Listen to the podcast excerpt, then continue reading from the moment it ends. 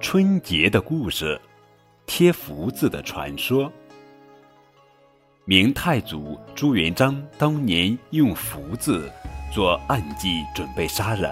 好心的马皇后为消除这场灾祸，令全城大小人家在天明之前在自家门上贴上一福字。马皇后的旨意自然没有敢违抗，于是家家门上都贴了福字。其中有户人家不识字，竟把福字贴倒了。第二天，皇帝派人上街查看，发现家家都贴了福字，还有一家把福字贴倒了。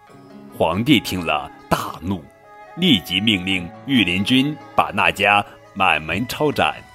马皇后一看事情不好，忙对朱元璋说：“那家人知道您今日来访，故意把福字贴倒了，这不是福到的意思吗？”皇帝一听有道理。便下令放人，一场大祸终于消除了。从此，人们便将福字倒贴起来，一求吉利，二为纪念马皇后。亲爱的小朋友们，这就是关于春节的故事——贴福字的传说。